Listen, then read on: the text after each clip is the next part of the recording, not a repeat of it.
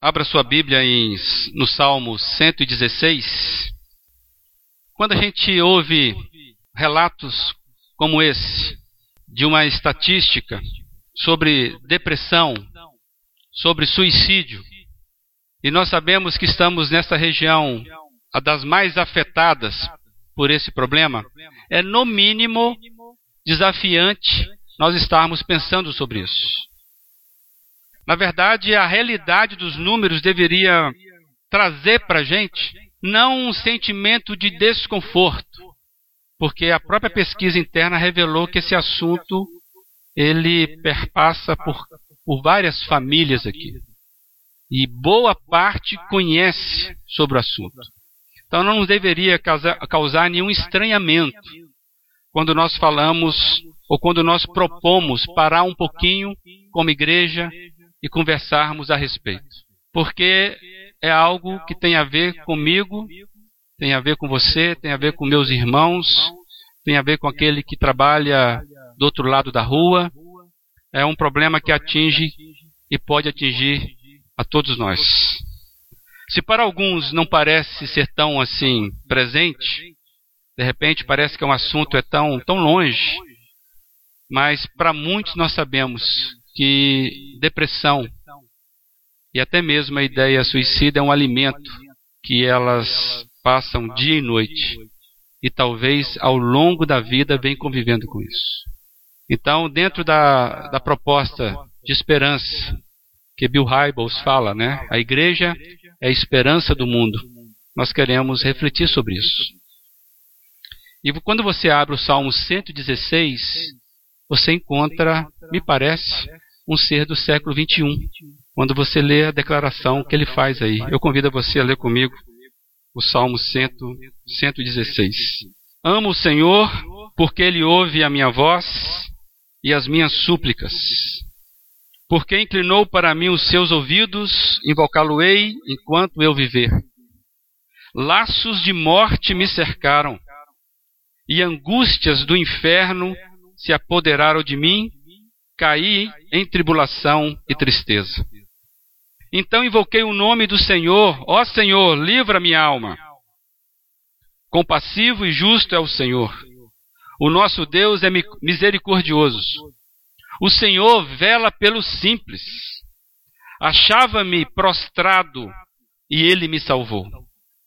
Volta minha alma ao teu sossego, pois o Senhor tem sido generoso para contigo, pois livraste da morte a minha alma, das lágrimas os meus olhos, da queda os meus pés. Andarei na presença do Senhor, na terra dos viventes. Eu cria, ainda que disse, estive sobre modo aflito. Eu disse na minha perturbação, todo homem é mentiroso. Que darei ao Senhor por todos os benefícios para comigo? Tomarei o cálice da salvação e invocarei o nome do Senhor. Até aqui. Que o Senhor aplique a palavra dele lida nos nossos corações. O Salmo 116 traz um testemunho individual de quem experimentava um profundo sofrimento de alma. Você lendo esse salmo, você consegue tirar isso de uma forma muito tranquila. Eu vendo o Salmo 116, eu percebo aqui um duplo reconhecimento. O primeiro reconhecimento que me parece nesse salmo é da realidade do sofrimento humano. O ser humano, ele sofre. E o sofrimento faz parte da vida humana. Sabemos que, que sofremos quando sabemos que vivemos. A outra parte que eu vejo aqui desse, desse texto é que, além da realidade do sofrimento humano, nós temos aqui a realidade da grandiosidade de um Deus atento ao que se passa neste ser humano. O Deus da herança judaico-cristã, o Deus da fé cristã, é um Deus interessado pelo ser humano que ele criou. E esse texto ele vem apresentando dois essas duas características: a realidade do sofrimento humano e a realidade de um Deus grandioso, mas generoso, amoroso, que se preocupa com o ser humano. Você vai observar que o salmo ele começa com uma declaração espontânea de amor para com Deus, justamente por saber disso, saber que sofre, saber que eu estou sofrendo, mas por saber que Deus ouve a minha voz e as minhas súplicas, porque inclinou para mim os seus ouvidos. É o que diz aqui o salmista. Essa afirmação traz toda a diferença. Por quê? Porque podemos e devemos dirigir as nossas súplicas a Deus, porque elas não cairão no vazio, elas, não cairão no vácuo, elas terão ressonância em um Deus inclinado a ouvir o ser humano, inclinado a ouvir a alma pedinte. C.S. Lewis, ele diz em um de seus livros que quando um cristão, sinceramente, ou um ser, sinceramente, dobra o seu joelho e clama a Deus e ora a Deus com sinceridade de coração, é como se o Deus do universo olhasse só para aquele que está orando. É como se só existisse aquela pessoa. E Deus se inclina para ouvir a oração. Deus, o nosso Deus, nunca está ocupado o bastante para não ouvir o grito de uma alma aflita. Deus não está ocupado cuidando lá do, de sustentar o universo que ele não possa ouvir o seu clamor. E qual era esse clamor do salmista? Se você olhar o versículo 3, você vai ver que tem um retrato de uma situação que indica um aprofundamento extremado de sofrimento humano. Repara aí o versículo 3. Ele diz: Laços de morte me cercaram, e angústias do inferno se apoderaram de mim. Caí em tribulação e tristeza, laços de mortes, angústias profundas tribulação e tristeza. Aqui transparece uma profundidade de sofrimento em vários aspectos: físico, emocional, espiritual. Alguém que diz que sofre como essa pessoa está dizendo que está sofrendo, de fato está morrendo vivo, está sentindo um peso de viver. E a mente desse homem estava de fato perturbada. Perturbação por todo sentimento e desespero. Porque no versículo 7 ele fala para a alma dele, num diálogo entre ele e ele mesmo: Volta, minha alma, ao seu sossego. Essa era a ânsia desse ser, deste homem, falando para ele mesmo: Eu quero descansar, volte ao seu sossego, estou perturbado demais. Por quê? Porque o sofrimento era grande emocional, físico e até espiritual. O verso 8, se você perceber aí, é de profunda tristeza, angústia de alma. Porque, se você pegar o verso 8, ele fala de três coisas aí. Ele fala de morte da alma, ele fala de lágrimas dos olhos e ele fala de queda dos pés. Isso é sofrimento. Viver com a alma sentindo cheiro de morte, desânimo, lágrimas aos olhos e não conseguindo nem levantar de tão caído que está, desânimo. Esta pessoa está dizendo o seguinte: estou profundamente deprimido. A minha alma grita por vida. Porque cordéis de morte têm amarrado os meus pés. E eu estou caído, estou prostrado. Não tenho forças. Por isso, alma, volta para o seu pro sossego. E a gente ouve isso e fica pensando: quem é que pode julgar o sofrimento alheio? Quem é que vai ser negligente quando a pessoa está doente? Não podemos negligenciar um grito de uma alma. Nós somos agência do Senhor Jesus aqui nessa terra. E o que é belo na fé cristã é que ela nos, não nos nega a dor. A fé cristã nos apresenta exatamente o contrário, que é justamente no meio do sofrimento da vida que Deus cuida de nós. E quem falou isso foi Jesus Cristo. Jesus, em certa ocasião, ele disse: Estas coisas vos tenho dito para que tenhais paz em mim. No mundo passais por aflições, mas tem de bom ânimo. Eu venci o mundo. Palavra do Senhor Jesus em João 16, 33. Isso nega qualquer tentativa, seja ela teológica ou de medicina ou da ciência, de querer negar o sofrimento. Existem algumas teologias por aí prometendo para você coisa que vai ferir o próprio Deus. Está sofrendo? Venha, e eu vou fazer uma oração de libertação da sua dor. Está sofrendo? Venha que a gente vai expulsar o espírito de sofrimento de você. Está sofrendo? Negue isso. Isso não é de Deus. E vem aqui que nós vamos cuidar disso para você. E aí você vai se aprisionando cada vez mais. É um tipo de teologia escravizante. Porque sofrimento faz parte da nossa vida. Não estou dizendo que nós devemos amar o sofrimento, não é isso. Mas negar o sofrimento é colocar uma dúvida uma dúvida sobre as palavras de Jesus.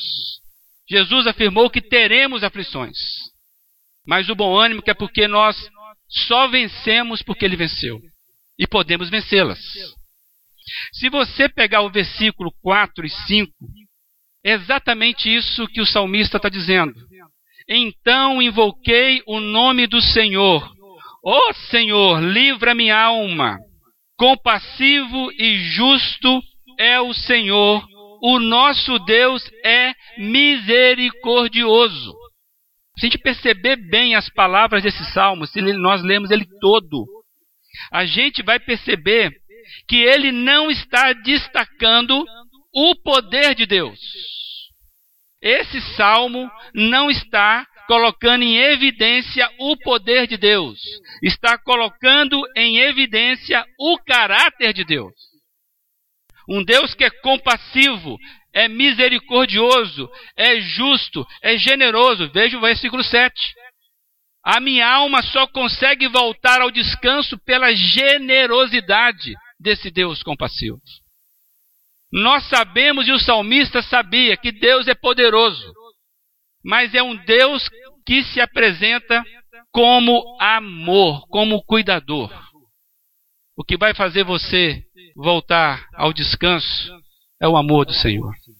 Que ele quis se apresentar assim: compassivo, misericordioso, justo, generoso. Esse é o caráter do nosso Deus.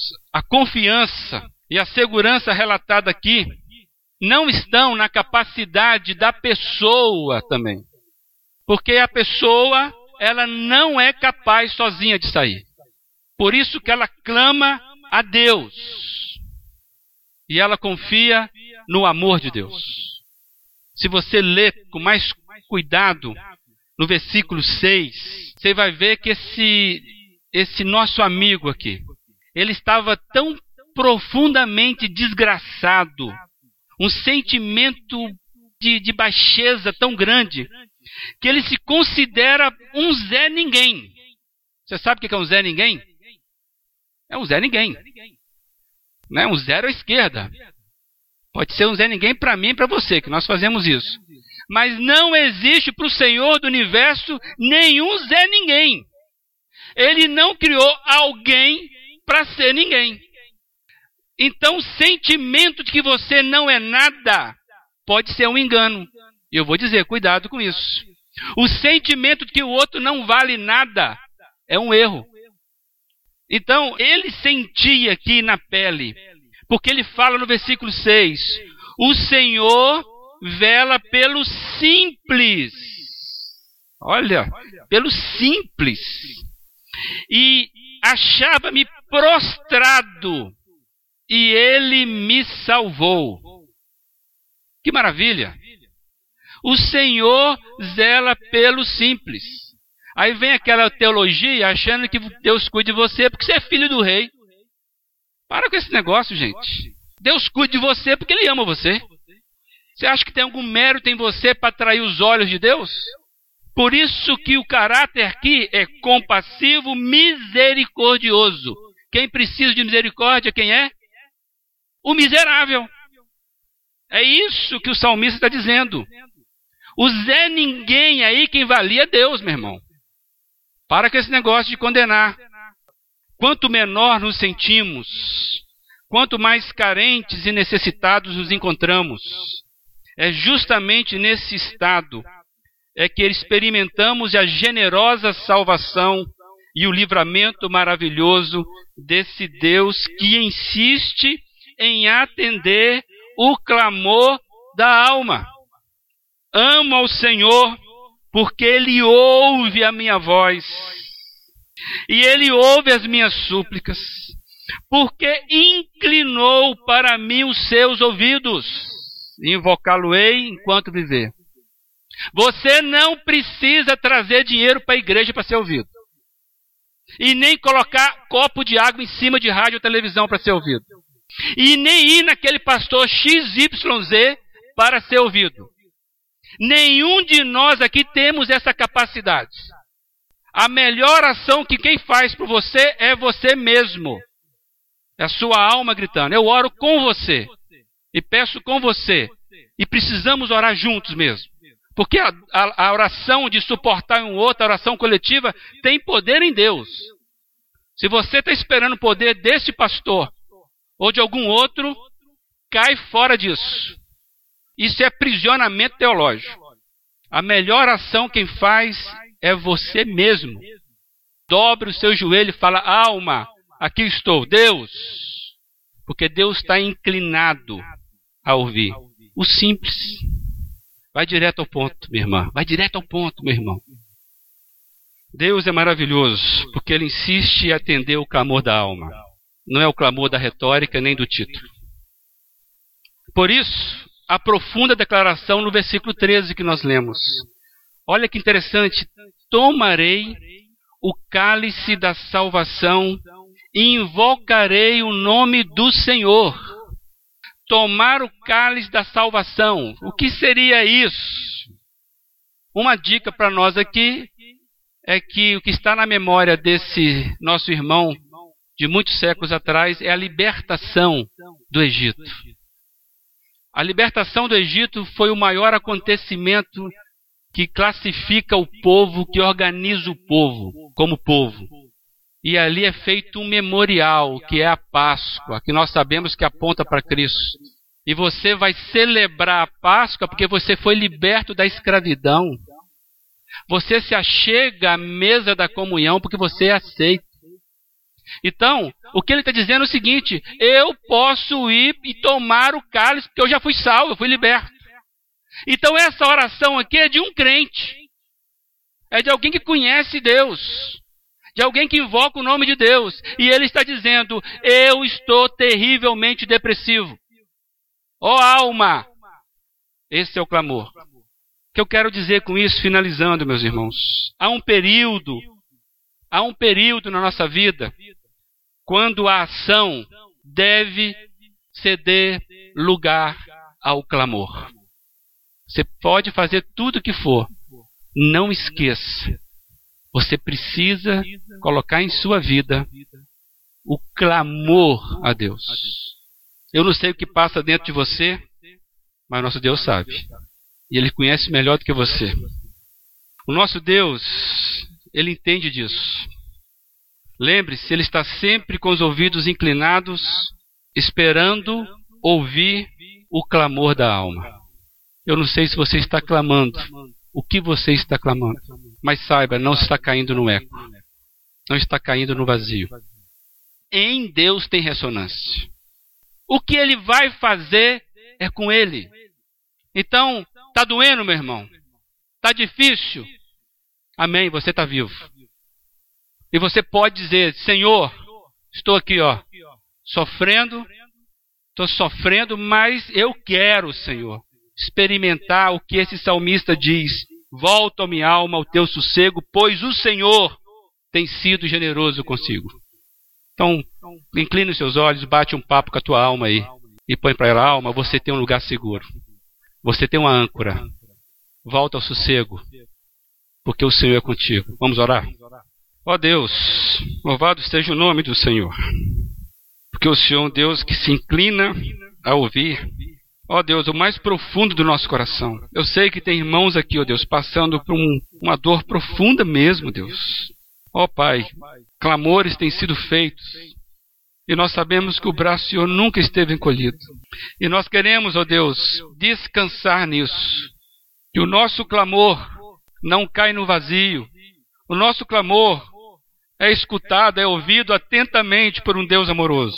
Pai, que os meus amados aqui experimentem isso e que possamos louvar ao Senhor e dizer como é bom, o Senhor é bom, independente das circunstâncias. Ó oh Deus, o clamor é por cura, Senhor sabe disso. Tem pessoas clamando por cura da alma, por cura física.